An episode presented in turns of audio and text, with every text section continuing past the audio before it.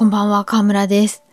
前々回ですか、東京のお水のお話をしましたが、私生まれてからずっと東京に住んでるんですけれども、それでも知らなかったなーってことがまだまだ結構あるんだなと思いまして、この間、あの、目黒不動尊ってあるじゃないですか。で、知り合いの方から、目黒だけじゃなくて、目白目赤って全部で5色あって、五色不動って言って、フリー切符で回れるんだよ。っていうお話を聞きまして、えー、目青目黄みたいなことになりまして、この色が青、赤、黄色、白、黒なんですけれども、あの、私がお寺で夏に七夕のイベントの飾り付けをお手伝いした時に使った色と全く同じで、え、なんでこの5色っていうと、ご存知の方多いかと思うんですけれども、改めてお話しさせてください。これは足立区竹の塚ホットハリキュー治療院のサイト、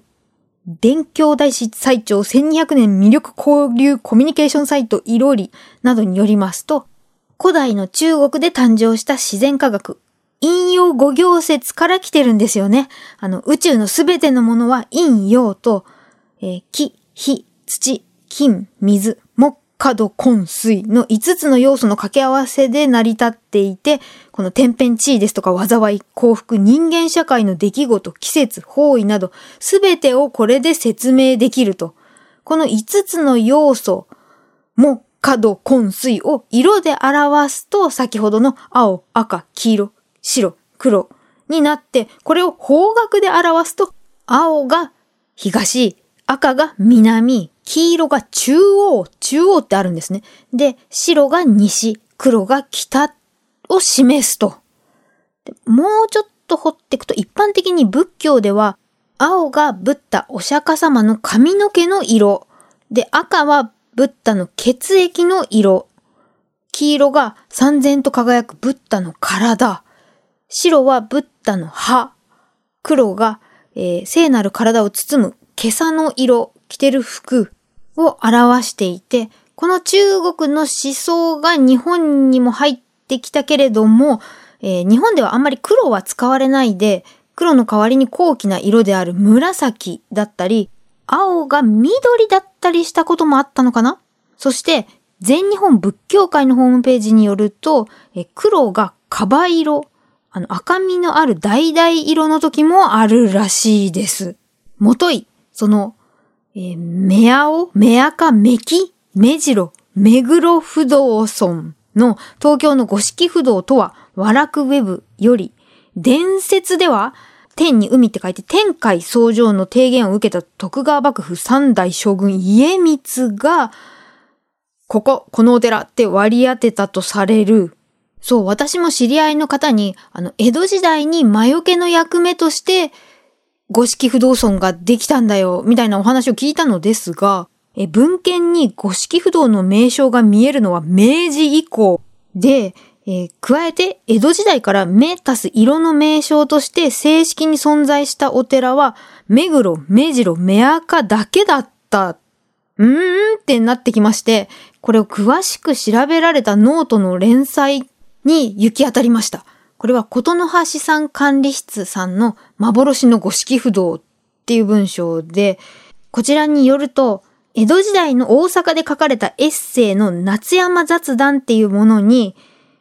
天海さんが命令を受けて、江戸を守るために、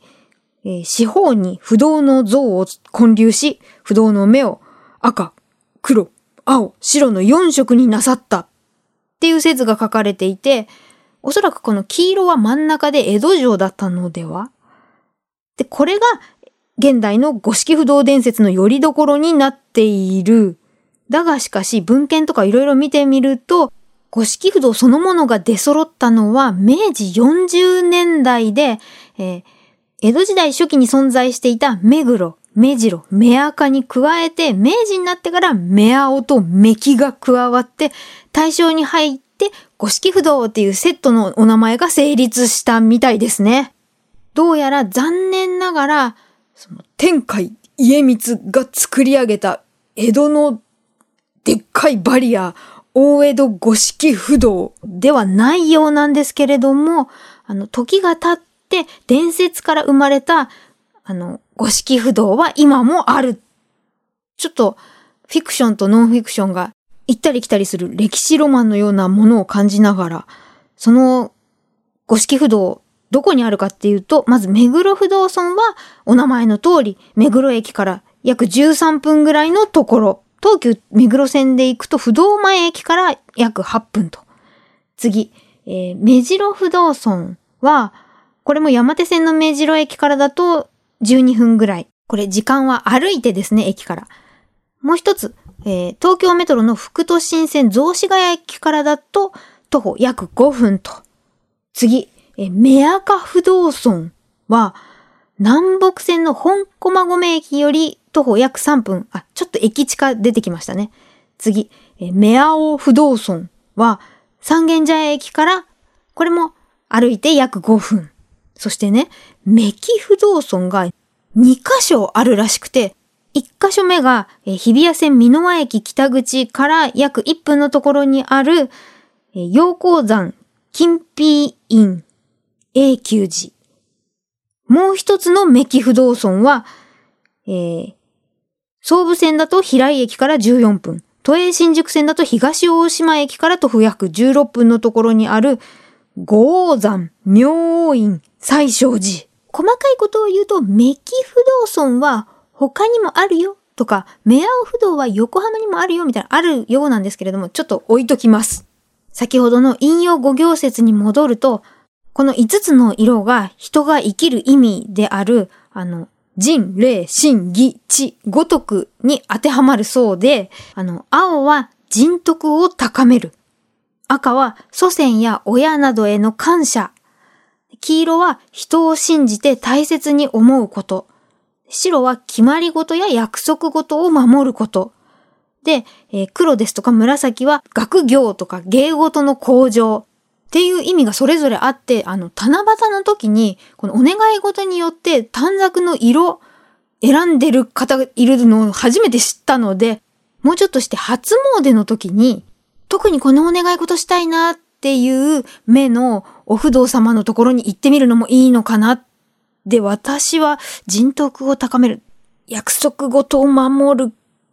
結果6箇所回らないといけないかな。皆さんはいかがでしょうか？ではまた。